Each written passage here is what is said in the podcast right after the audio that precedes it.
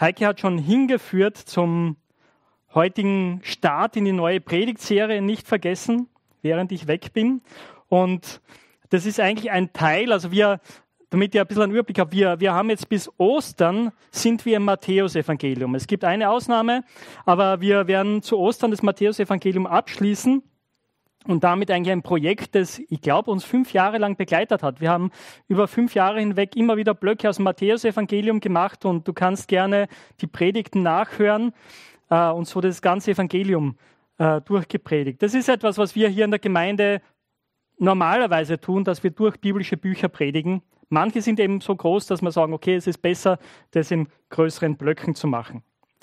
Und die nächsten vier Predigten befassen sich mit dem Ende des Kapitel 24 und äh, Kapitel 25. Und hier haben wir einige Reden, Reden und Gleichnisse Jesu, die sich damit beschäftigen, wie die Jünger leben sollen in der Zeit, wo er nicht bei ihnen ist, wo er nicht da ist. Wir sind hier jetzt im Matthäus-Evangelium wenige Tage vor dem Tod Jesu. Es sind so die letzten Tage, die er mit seinen Jüngern verbringt. Und es ist ihm ganz wichtig, ihnen das noch mitzugeben. Und es ist natürlich, wie wir gehört haben, nicht nur relevant für sie, sondern auch für uns. Denn Jesus ist, ja, er ist gestorben, er ist auferstanden, er ist aufgefahren in den Himmel. Und wir warten heute auch noch auf seine Wiederkunft, auf seine Rückkehr. Und deswegen sind das ganz, ganz wichtige, relevante Texte auch für uns. Ich werde es heute so machen, ich, die Schriftlesung kommt aus der Basisbibel. Aber wenn wir dann den Text durcharbeiten, werde ich eine andere Übersetzung verwenden, die Elberfelder Bibel. Aber jetzt lade ich euch ein, eure Bibeln auch schon mal aufzumachen äh, oder eure App zu zücken. Und wir lesen Matthäus 24 ab Vers 32 und bis zum Ende des Kapitels. Hört das Wort Gottes. Nehmt den Feigenbaum als Gleichnis, an dem ihr etwas lernt. Wenn seine Zweige frisch austreiben und Blätter bekommen, dann wisst ihr, der Sommer ist bald da. So ist es auch mit euch. Wenn ihr das alles seht, dann wisst ihr, das Ende ist nahe. Der Menschensohn steht vor der Tür. Amen, das sage ich euch. Diese Generation wird nicht sterben, bevor dies alles geschieht. Himmel und Erde werden vergehen, aber meine Worte vergehen nicht. An welchem Tag und zu welcher Stunde das sein wird, weiß niemand. Auch nicht die Engel im Himmel, nicht einmal der Sohn, sondern ganz allein der Vater. Wenn der Menschensohn wiederkommt, wird es sein wie zur Zeit Noahs. Vor der Sintflut aßen und tranken die Menschen, sie heirateten und verheirateten ihre Kinder, so lebten sie bis zu dem Tag, als Noah in die Arche stieg. Sie ahnten nichts, bis die Sintflut kam und sie alle wegriss. Genauso wird es sein, wenn der Menschensohn wiederkommt. Dann werden zwei Männer zusammen auf dem Feld arbeiten.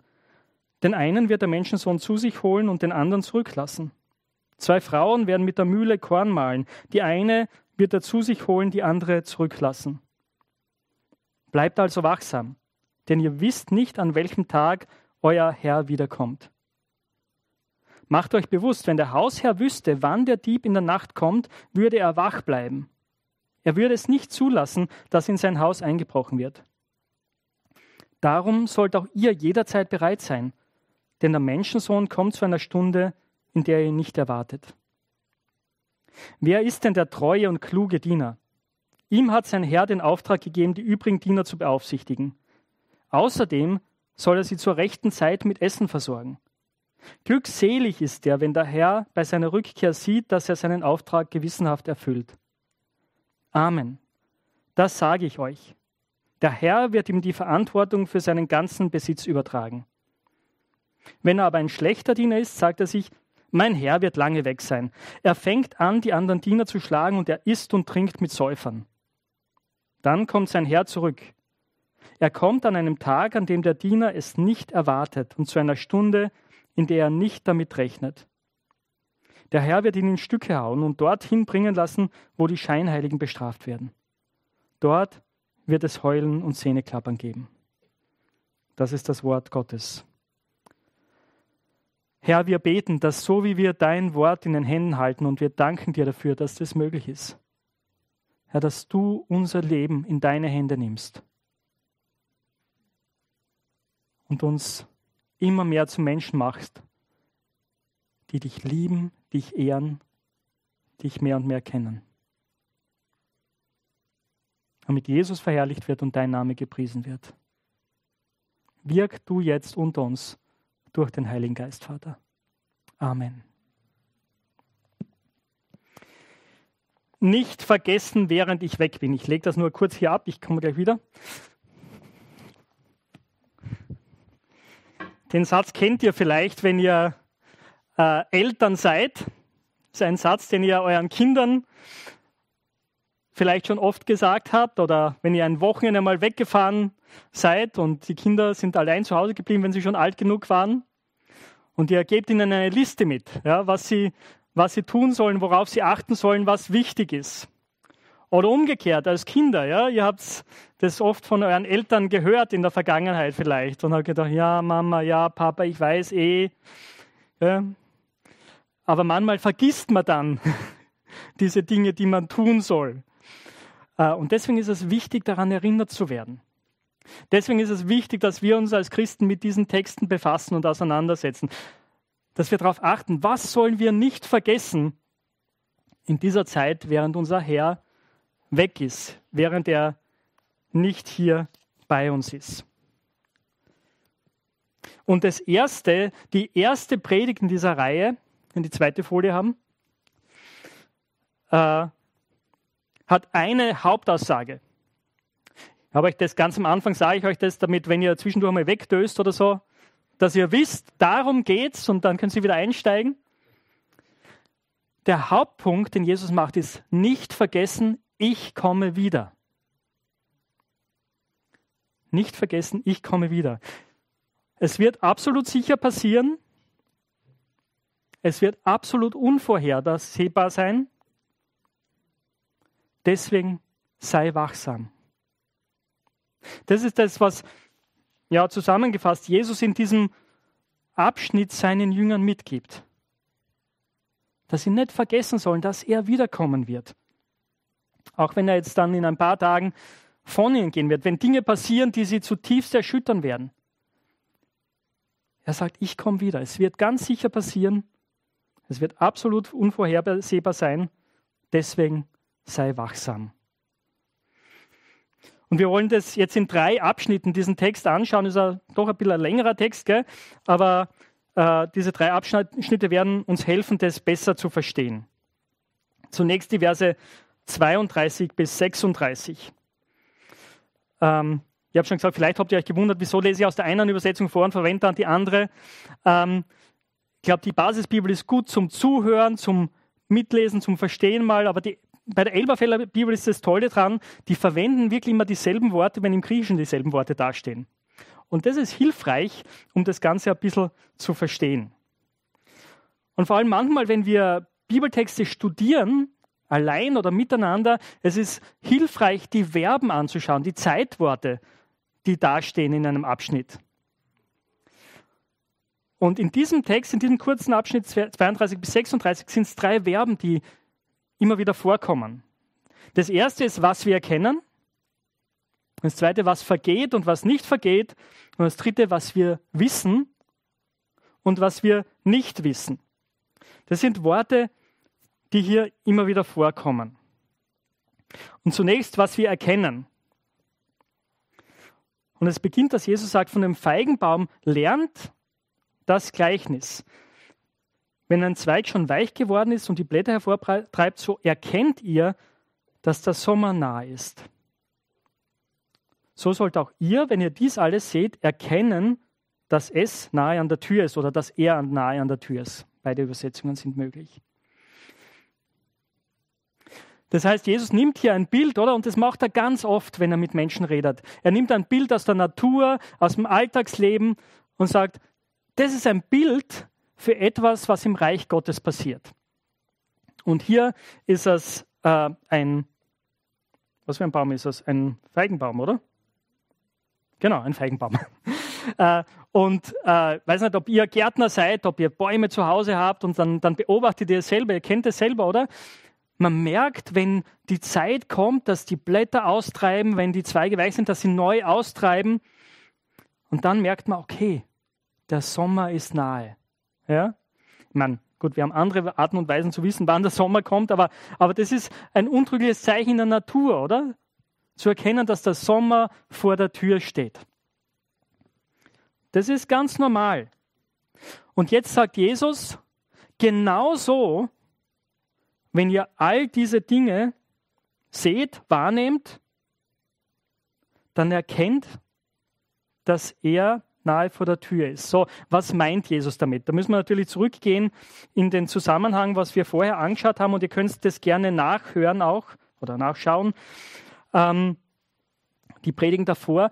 Kapitel 24 und 25 generell beschäftigen sich einerseits mit Dingen, die, die noch zu Lebzeiten der Jünger passieren werden und andererseits ganz am Ende oder unmittelbar vor unserem Text mit, mit dem Wiederkommen von Jesu mit dem Tag, an dem der Menschensohn kommen wird. Ich lese euch nur die letzten zwei Verse vor, unmittelbar vor unserem Text. Und dann wird das Zeichen des Sohnes des Menschen am Himmel erscheinen und dann werden wehklagen alle Stämme des Landes und sie werden den Sohn des Menschen kommen sehen auf den Wolken des Himmels mit großer Macht und Herrlichkeit. Und er wird seine Engel aussenden mit starkem Posaunenschall und sie werden seine Erwählten versammeln von den vier Winden her von dem einen Ende der Himmel bis, zum, bis zu ihrem anderen Ende. Und da geht es um die Wiederkunft Jesu, ja, um das Ende sozusagen. Und aber davor geht es um Dinge wie die Zerstörung des Tempels und so weiter. Ja. Furchtbare Zeiten, die auch im Land Israel anbrechen werden. Und Jesus sagt, wenn ihr diese Dinge beobachtet, wenn ihr das erlebt, dann erkennt, dass der Tag meiner Wiederkunft nahe vor der Tür steht. Okay? Äh, wir leben jetzt 2000 Jahre später, oder?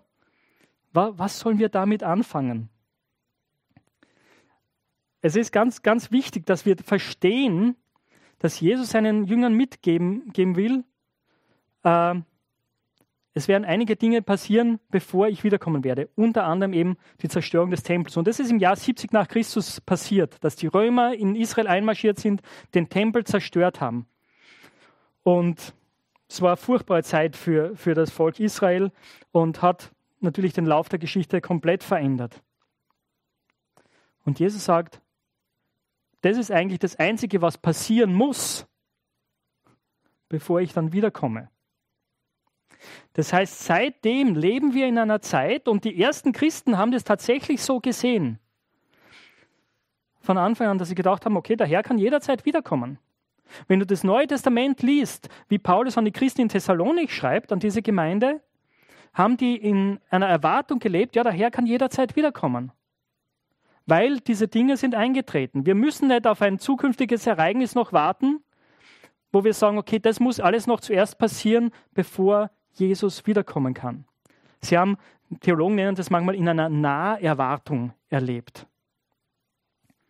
Und seitdem kann man das, wenn, wenn du dich ein bisschen mit Geschichte beschäftigst, kann man das immer wieder erleben, äh, beobachten in der Kirchengeschichte, dass es immer wieder solche Zeiten gab, wo Christen ganz besonders gedacht haben, so jetzt ist es soweit. Ja? Um das Jahr 1030 herum war das so, äh, weil es genau 1000 Jahre nach dem Tod und Auferstehung Jesu war. Ja, so plus minus. Zur Zeit Martin Luthers und der Reformatoren war auch so eine Zeit. Seitdem immer wieder. Und ich glaube, wir haben in unserer Lebenszeit auch schon solche Zeiten erlebt. Die Frage ist, war das falsch von den Christen, das zu erwarten? Ist das falsch von uns, wenn wir so denken? Nein, das ist nicht falsch. Es ist von dem, was wir hier lesen, in diesen ersten Versen richtig, oder? In so einer Haltung zu leben, dass wir sagen, okay, wir rechnen damit, dass der Herr wiederkommen wird und dass er jederzeit wiederkommen kann. Aber gehen wir jetzt einmal weiter, was vergeht und was nicht vergeht.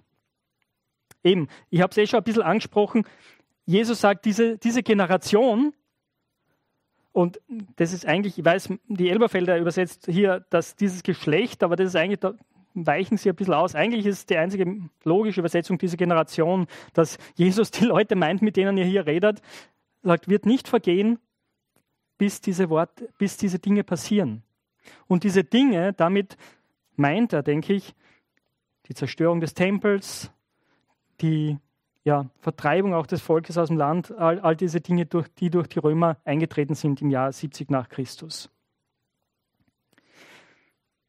Aber dann sagt er was, was noch viel wichtiger ist, oder? Der Himmel und die Erde werden vergehen. Der Himmel und Erde, so wie sie jetzt sind, haben ein Ablaufdatum.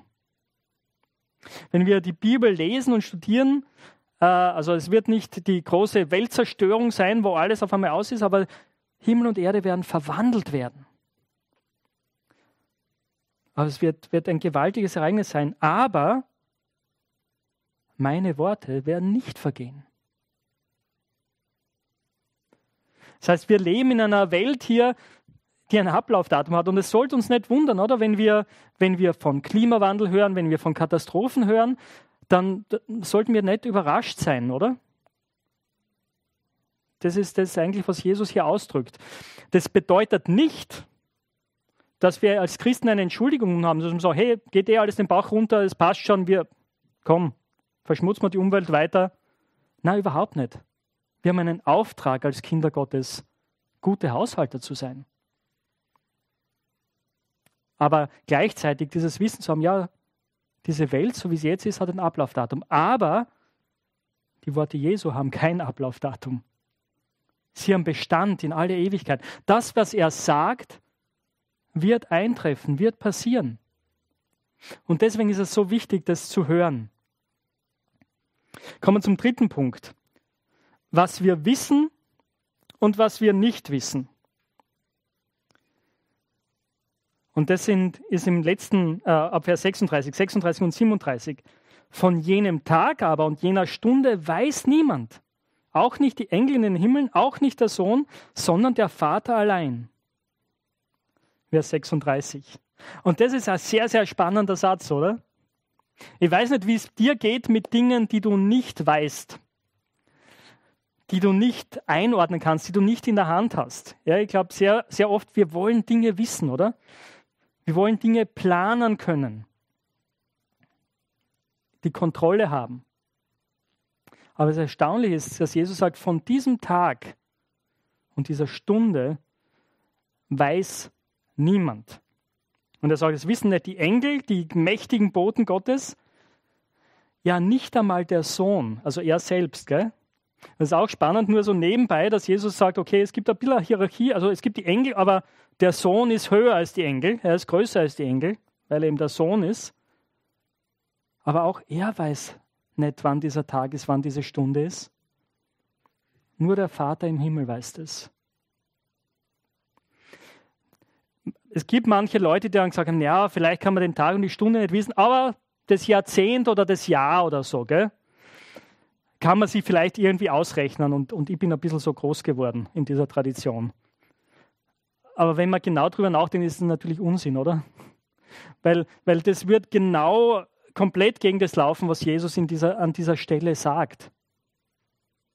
Na, er will uns damit sagen, du kannst dir diesen Termin nicht in den Kalender eintragen. Du kannst es nicht planen. Aber du musst wissen, dass er, dieser Tag sicher kommen wird. Aber niemand außer der Vater im Himmel weiß, wann das sein wird. Ich glaube, die letzten zwei Jahre haben uns gelehrt,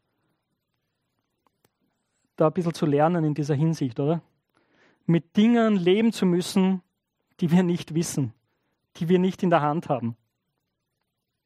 Viele von uns haben nicht gewusst, ob in der kommenden Woche unsere Kinder wieder in die Schule gehen werden oder zu Hause bleiben werden. Wir haben nicht gewusst, wie es ausschaut. Werden wir in die Arbeit gehen? Werden wir zu Hause sein im Homeoffice? Viele Dinge, die wir überhaupt nicht in der Hand haben, mit denen wir lernen mussten, umzugehen. Und das ist schwierig, das ermüdet uns. Und ich weiß, dass viele von uns echt müde sind. Aber es kann eine gute Hilfe sein, zu sagen, ja stimmt, es gibt viele Dinge, die wir nicht wissen, die wir nicht in der Hand haben, die wir nicht planen können. Und genauso ist es mit der Wiederkunft Jesu. Du weißt nicht, wann es passieren wird, du weißt nicht, wie viel Zeit du hast. Das ist ein ernüchternder Gedanke, oder? Vielleicht auch ein ermutigender Gedanke.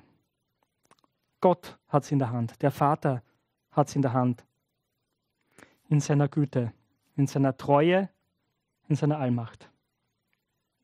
Gehen wir jetzt weiter. Jesus bringt uns jetzt vier so kurze Bilder, vier Schnappschüsse, könnte man sagen. Nächste Folie bitte. Äh, und er macht damit deutlich, wie unvorhersehbar dieses Ereignis ist. Eben, es ist nicht planbar, es ist unvorhersehbar. Und er gibt uns so vier Schnappschüsse, habe ich es genannt. Und das erste ist, dass er äh, sozusagen in die biblische Geschichte zurückgeht, in die Tage Noahs. Wenn du länger Christ bist, hast du die Geschichte wahrscheinlich schon gelesen, aber das ist auch eine Geschichte, die viele Menschen kennen, das ist die mit der Arche und den vielen Tieren und so.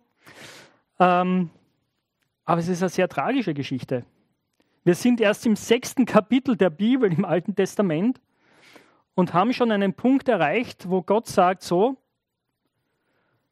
das menschliche Geschlecht ist so böse, dass ich den Reboot-Knopf drücke dass ich sie alle auslöschen werde und einfach nochmal neu anfangen muss mit Noah und seiner Familie.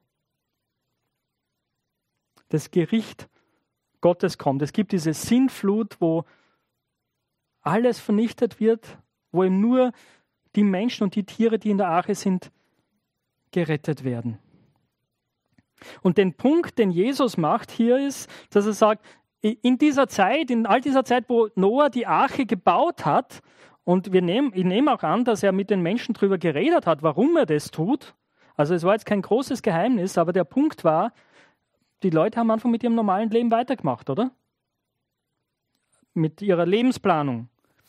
Sie haben gegessen, getrunken, also Alltagsdinge, äh, das, was man halt so täglich braucht, oder auch ein bisschen Party machen wahrscheinlich, nehme ich an, ist da dabei. Sie haben geheiratet und sind verheiratet worden.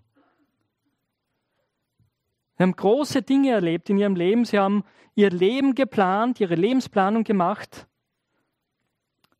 und einfach vor sich hingelebt. Aber dann kam dieser eine Tag, wo Noah und seine Familie in die Arche ging, wo Gott die Tür verschlossen hat und wo es zu regnen begann. Und die Wasser immer mehr gestiegen sind und alles vernichtet haben. Ein furchtbarer Tag. Und Jesus sagt, und sie, in Vers 39, und sie erkannten es nicht, bis die Flut kam und alle wegraffte. So wird auch die Ankunft des Sohnes des Menschen sein. Und Jesus gibt dann auch zwei andere so Schnappschüsse, kurze Schnappschüsse aus der Arbeitswelt. Ja, der eine ist so die Arbeit auf dem Feld und in, in der damaligen Gesellschaft, also es ist interessant, das eine ist draußen, das andere ist drinnen im Haus. Gell? Der eine Schnappschuss sind Männer, das andere sind Frauen.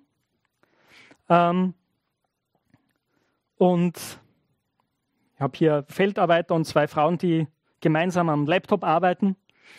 Ähm, und das Spannende ist an, an, diesen zwei Schnappschüssen ist, das ist auch, das ist auch Alltagsleben, oder? Das ist das, was wir Tag ein, Tag aus erleben, was, was unsere Aufgaben sind, wo wir unserer Arbeit nachgehen, ob draußen oder drinnen, ähm, ob sehr eng mit anderen zusammen oder vielleicht ein bisschen mehr verteilt am Feld. Also eben auch, wenn zwei Frauen an der Mühle gearbeitet haben, die sind einander gegenüber gesessen. So ähnlich wie diese beiden Frauen am Laptop hier. Also du hast immer in die eine Richtung gezogen und dann in die andere. Gell? Du hast sehr eng miteinander gearbeitet. Und was auch auffällt, die beiden sind total gleich, oder? Es sind zwei Männer, zwei Frauen, Sie machen denselben Job, selber Kontext. Alles ist gleich. Es gibt nur einen Unterschied. Offensichtlich die eine vertraut Jesus, die andere nicht. Einer wird genommen, der andere wird zurückgelassen. Und es ist völlig plötzlich, völlig überraschend. nicht berechenbar, nicht planbar, wann das sein wird. Und der letzte Schnappschuss ist auch ein ganz interessanter, oder? Vers 43. Das aber erkennt, wenn der Hausherr gewusst hätte, in welcher Wache, in welcher Nachtwache der Dieb kommt, so hätte er wohl gewacht und nicht zugelassen, dass in sein Haus eingebrochen wird. Natürlich gibt es heute auch äh, nach wie vor Einbrüche in Häusern. Äh, und wir kennen das aus den Nachrichten, aber es gibt auch, ich habe hier ein Bild von Cyberkriminalität. Aber stell dir vor, du würdest ein Mail bekommen, so, äh, lieber User, wir planen eine Cyberattacke an dem und dem Tag. Du hast jetzt noch Zeit, um deine Firewall in Ordnung zu bringen und so weiter. Es passiert nicht, oder? Ich meine, manchmal passiert es vielleicht sogar, um eine Erpressung zu machen, aber im Normalfall kommen solche Cyberattacken völlig unerwartet. Und eben, äh, die Leute sind überrascht. Das Einzige, was du dagegen tun kannst, ist einfach immer zu schauen, dass dein Virenschuss Schuss aktuell ist, dass deine Firewall funktioniert. Halt das Beste zu tun, dass du vorbereitet bist auf diesen unerwarteten kriminellen Angriff. Das Wiederkommen Jesu wird kein krimineller Angriff sein, aber es wird völlig unerwartet sein. Das ist wiederum der Punkt, den er macht in all diesen vier Situationen, oder? Aber was, was ist die Lehre, die wir daraus ziehen sollen? Was soll man jetzt damit anfangen? Vers 42. Wacht also, denn ihr wisst nicht, an welchem Tag euer Herr kommt. Vers 44. Deshalb seid auch ihr bereit, denn in der Stunde, in der ihr es nicht meint, kommt der Sohn des Menschen. Das ist das, was Jesus seinen Jüngern mitgibt. Seid wachsam. Das ist das, was Jesus dir und mir heute mitgibt. Sei wachsam. Vielleicht denkst du jetzt, ja, hey, es kann sein, dass du hier bist und sagst, ich möchte mich ja mal mit dem christlichen Glauben auseinandersetzen und äh, aber das klingt alles sehr, sehr schräg für mich irgendwie, weil ich habe immer gedacht, Jesus ist ein guter Lehrer und kann mir schon was mitnehmen, aber das klingt echt mehr so nach Science Fiction oder so, oder? Und es stimmt, es, es klingt unglaublich. Warum sollten, sollte man Jesus das glauben? Dass das wirklich stimmt, dass es das wirklich passieren wird? Für mich ist der Grund, es zu glauben, wenn die anderen Dinge, die Jesus gesagt hat, über sich selbst auch stimmen, auch passiert sind, dann ist es gut, da genau hinzuhören. Und Jesus hat immer wieder mit seinen Jüngern darüber geredet, mit seinen Freunden darüber geredet, dass er sterben wird. Und dass das nicht ein Unfall sein wird, sondern dass er das tut, um sie zu erretten, sie zu befreien und dass er am dritten Tag von den Toten auferstehen wird dass er nicht tot bleiben wird, sondern dass er ja, dann zum Vater gehen wird. Und guess what? Das ist passiert. Das klingt vielleicht auch sehr unwahrscheinlich, aber ich bin überzeugt, wenn du dich ehrlich mit den Quellen auseinandersetzt und mit den Entwicklungen seither eigentlich, die einzige Erklärung, die wir haben, dass es auch die Kirche gibt, die Gemeinde Jesu, ist, dass Jesus tatsächlich von den Toten auferstanden ist. Dass das Grab tatsächlich leer war. Das ist die logischste Erklärung, die wir haben ja, für die Existenz auch dieser Gemeinde hier und der Gemeinde überhaupt. Ich bin überzeugt davon, dass das wahr ist. Und deswegen ist es wichtig, auch diese Worte zu hören. Weil ich überzeugt bin, dass auch sie wahr sind. Also, Kommen wir zur nächsten Folie. Jesus wird wiederkommen. Bleib wachsam. Aber die wichtige Frage ist, aber wie? Was heißt es, wachsam zu bleiben? Wie geht es? Also ich, also ich liebe es heute noch immer. Ich bin noch immer ein großer Tom und Jerry Fan. Ähm, ich weiß nicht, wie es euch da damit geht, aber einige der großartigsten Szenen bei Tom und Jerry sind, wenn entweder Tom oder Jerry versuchen, wach zu bleiben. Ja? und äh, es aber immer schwieriger geht und er dann die Augenlider mit Tixo oder so hochklebt oder Zahnstocher verwendet und dann, ja. Es ist unheimlich witzig und wir verstehen natürlich sofort intuitiv, okay, was Jesus hier, hier sagt, wenn er davon redet, dass wir wach bleiben sollen. Das ist nicht, also wortwörtlich gemeint. Da geht es nicht um körperliches Wachbleiben. Wenn wir das tun würden, würden wir sehr bald den Verstand verlieren und kurz darauf sterben. Ja? Also darum geht es nicht. Worum geht es dann? Man könnte sagen, und es gibt viele Christen, die sagen, ja, es ist ganz, ganz wichtig, dass du die Zeichen der Zeit erkennst. Dass du genau verstehst, was, was abläuft und das richtig interpretierst. Also ist es so, dass wir äh, ja, die, die Nachrichten, Internet, Zeitung, was auch immer, ja, in der einen Hand haben und die Bibel in der anderen und genau vergleichen. Ich meine, ich glaube, das ist wichtig tatsächlich, gell? aber dass wir immer vergleichen und sagen, aha, das, was da jetzt passiert, ist genau das, was hier in der Bibel steht. Meistens reden wir dann über das Buch der Offenbarung. Und übrigens, falls ihr es versäumt hat, es hat diese Woche einen großartigen Vortrag gegeben von Christian Benzel, äh, den man auf YouTube nachschauen kann, zu diesem Thema, äh, zu einem Teilaspekt dieses Themas, nämlich das Mal des Tieres. Ja? Hat es was mit den Ereignissen zu tun, die wir jetzt erleben? Hat es was mit, was mit der Impfung zu tun? Und auch wenn man nicht mit allem übereinstimmt, was er sagt in dem Vortrag, es ist viel, viel Weisheit da. Und die möchte ich ermutigen, den nachzuhören, nachzuschauen. Aber ist es das? Und manchmal habe ich das Gefühl, es ist immer so ein bisschen bei, ich weiß nicht, ob ihr den Film noch kennt, Fletchers Visionen, äh, schon einige Zeit her, aber da ging es da darum, wo, wo jemand so ja, Verschwörungen überall sieht und Verbindungen äh, sieht zwischen allen möglichen Dingen. Ist es das? Ist es das, was es bedeutet, wach zu bleiben? Ich glaube nicht. Warum nicht? Ich meine, zum einen das stimmt schon. Es ist gut, die Ereignisse zu beobachten und Schlüsse daraus zu ziehen. Das ist das, was Jesus am Anfang unseres Textes gesagt hat. Gell? Aber was ist der Schluss, den wir daraus ziehen? Ja, eh. Das ist der normale Lauf der Dinge, so wie es Jesus vorausgesagt hat. Und das, was wir daran erkennen, ist, er wird wiederkommen. Und die Geburt ist im Vorgang sozusagen. Ja? Das ist der Schluss, den wir ziehen sollen. Und dann dürfen wir weitergehen. Aber das Spannende ist jetzt, Jesus erklärt seinen Jüngern, was er damit meint, dass sie wach bleiben sollen, indem er drei Gleichnisse erzählt. Und das erste schauen wir uns heute noch an und die anderen beiden an den nächsten Sonntagen. Und dann kommt auch noch eine abschließende äh, Rede. Aber er erklärt es hier in den Versen. Ich habe hier eine falsche Versangabe. Entschuldigung, das ist, ihr seid jetzt vielleicht völlig verwirrt. In den Versen 45 bis 51 soll es sein. Verse 45 bis 51.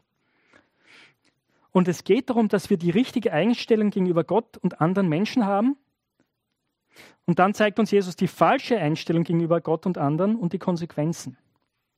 In diesem kurzen Gleichnis, in dieser kurzen Geschichte, wo er einen Vergleich herstellt. Und Jesus nimmt uns wieder hier mit in die Arbeitswelt. Im Text geht es hier um, um Diener, um Kla Knechte, Sklaven. Die waren damals das Um und Auf sozusagen der, des ökonomischen Systems und, und Sklaven konnten hohe Angestellte sein. Ja? Äh, heute würden wir sagen, ja, hier geht es um Angestellte eigentlich. Okay? Aber Jesus spricht natürlich im Kontext seiner Zeit und wie die Gesellschaft funktioniert hat. Und er sagt jetzt, wer ist nun dieser treue und kluge Knecht, dieser treue und kluge Angestellte, den sein Herr über das Haus setzt, über die anderen Diener. Und jetzt, vielleicht hörst du das und denkst, ah, ich kann mir jetzt zurücklehnen, da geht es um die Leiter. Ewald, da geht es um dich. Ja? Und es stimmt, aber nicht nur. Das, was wir hier lernen, geht nicht nur christliche Leiter an. Es geht sie sehr wohl an. Es ist ganz, ganz wichtig, dass wir das hören aber es geht uns alle an. Es geht um uns alle, wie wir uns Gott gegenüber verhalten und wie wir uns anderen Menschen gegenüber verhalten. So schauen wir uns an, wie dieser gute Knecht ist. Seine Aufgabe ist, sich um das Haus zu kümmern, um das, was ihm sein Herr anvertraut hat und ihnen Speise zu geben zur rechten Zeit, die anderen zu versorgen, den anderen zu dienen, zu schauen, dass es den anderen gut geht. Und Jesus sagt, glückselig, das ist ein Wort, das bei Matthäus auch immer wieder vorkommt. Kennst du es vielleicht aus den Lobpreisungen am, am Anfang der Bergpredigt, wo Jesus immer wieder sagt, glückselig, der Mann und so weiter und so weiter oder die Frau. Gell? Das ist dasselbe Wort hier. Glückselig jener Knecht, den sein Herr, wenn er kommt, bei solchem Tun finden wird.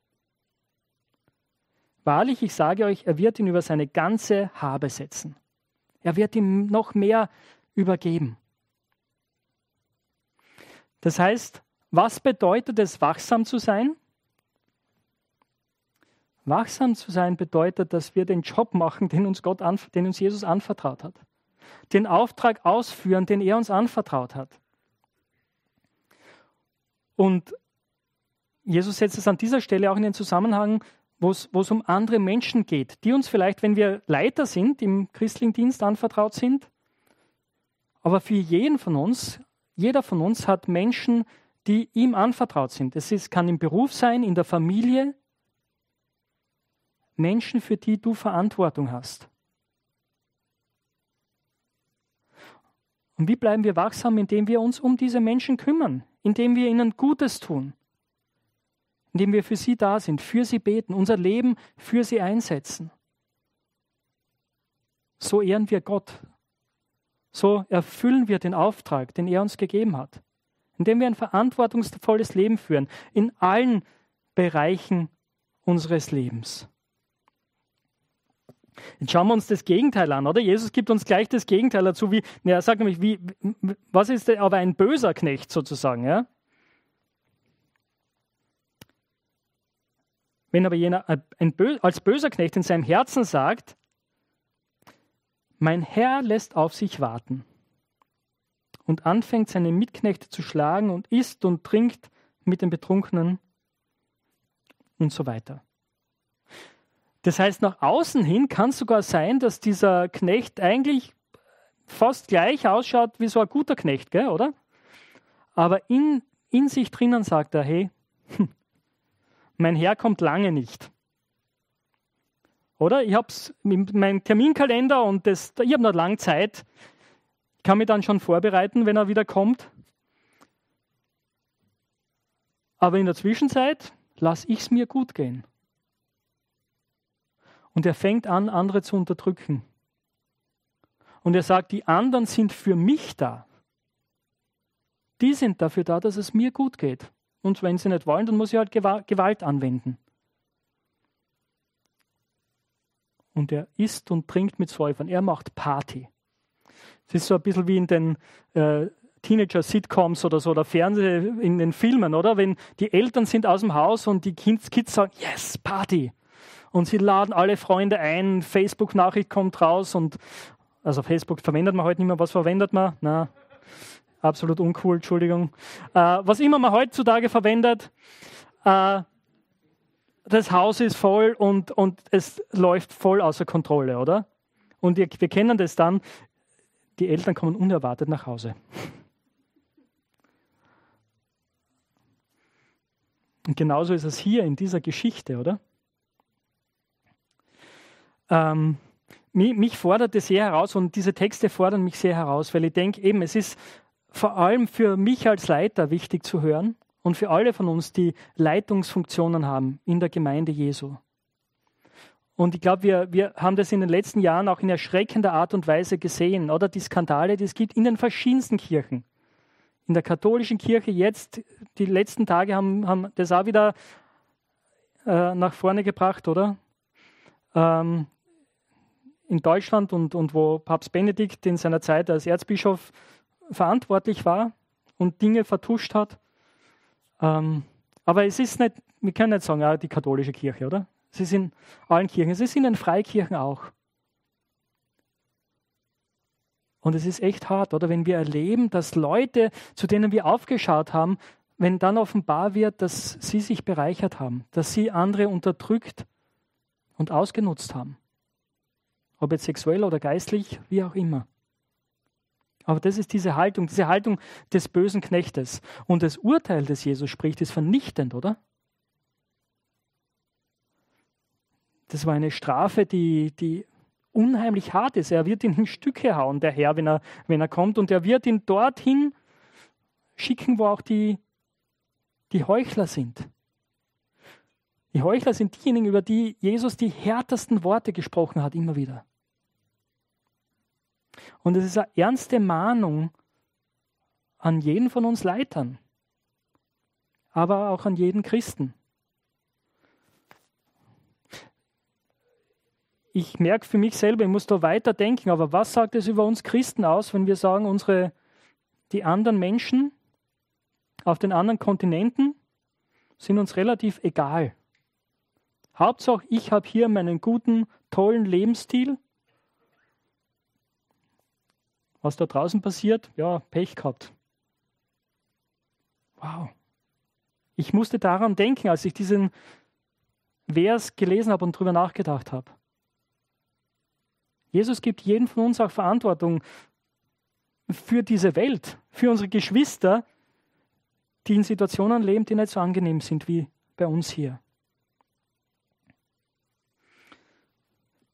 Und eben, das sind die Konsequenzen, oder? In, Im einen Fall sagt Jesus, ja, gut gemacht. Sagt der Herr, gut gemacht. Du kriegst noch mehr Verantwortung dazu, du kriegst noch mehr dazu. Im anderen Fall ist es ein vernichtendes Urteil.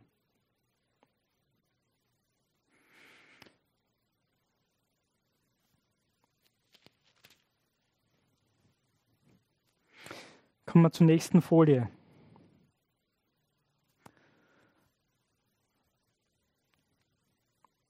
Ich weiß, ich weiß nicht, wie es euch jetzt geht, wenn du hier sitzt. Vielleicht bist du ein bisschen so, oh, super, danke, Ewald. Gell? Ich brauche eigentlich mehr Ermutigung. Äh, und ich, ich liebe es, über die, die, die wunderbaren Seiten des Evangeliums zu predigen, über die Gnade Gottes. Und es ist wahr und es ist für jeden von uns zugänglich. Aber es ist auch wichtig, diese Worte zu hören. Es ist wichtig für uns. Jesus wird kommen Mach das zur Nummer eins deiner Prioritätenliste. Auch wenn du den Termin nicht in deinen Kalender eintragen kannst. Und das ist so wichtig. Die Heike hat uns vorher ein bisschen mitgenommen, auch in ihre Berufswelt. Ja? Und äh, wenn, du, wenn du ein Planer bist oder wenn du im wirtschaftlichen Bereich tätig bist, dann ist es dein Zuhause. Ich bin da ein bisschen anders. Also das ist auch nicht immer leicht dann für die Menschen, die mit mir hier in der Gemeinde zusammenarbeiten. Also ich bin, ich habe kein Problem mit Dingen, die ich nicht weiß. Gell? Also äh, und dann da einfach reinzugehen und spontan zu reagieren. Also diese Seite ist für mich eher leichter. Für mich ist die andere Seite ein bisschen schwieriger. Aber es gibt zwei Arten zu planen. Das eine ist, dass du eine Prioritätenliste hast, dass du sagst, okay, das sind Dinge, die absolut wichtig sind, die ganz oben stehen die alles andere beeinflussen. Und diese Dinge haben nicht unbedingt ein Datum dabei. Das sind Dinge, die, die, die immer da sind, die dich, die dich vorantreiben, die dich beschäftigen, die dich bewegen. Und dann gibt es Dinge, die du in deinen Kalender einträgst.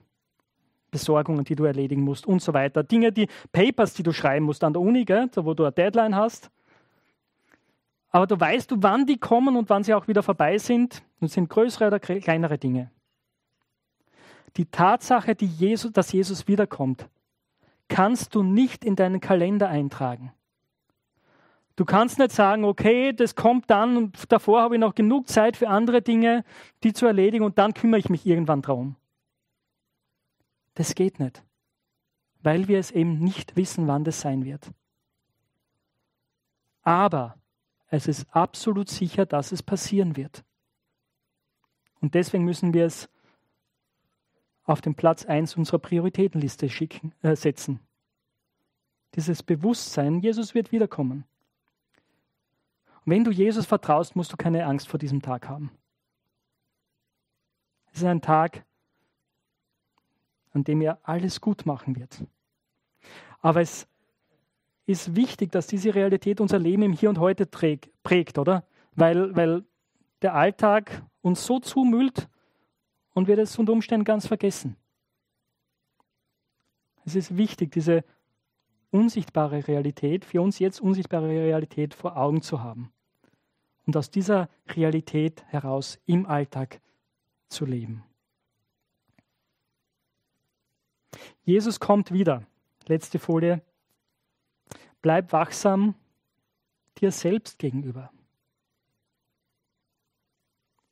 Du musst dich nicht ständig mit der Weltlage befassen, aber schau auf dich selbst. Schau drauf, wie geht es mir gerade mit meinem Herrn? Wie geht es mir gerade mit den Menschen, mit denen ich gemeinsam unterwegs bin? Wo brauche ich seine Gnade? Wo brauche ich seine Vergebung? Wo muss ich umkehren? Wo muss ich Verantwortung übernehmen?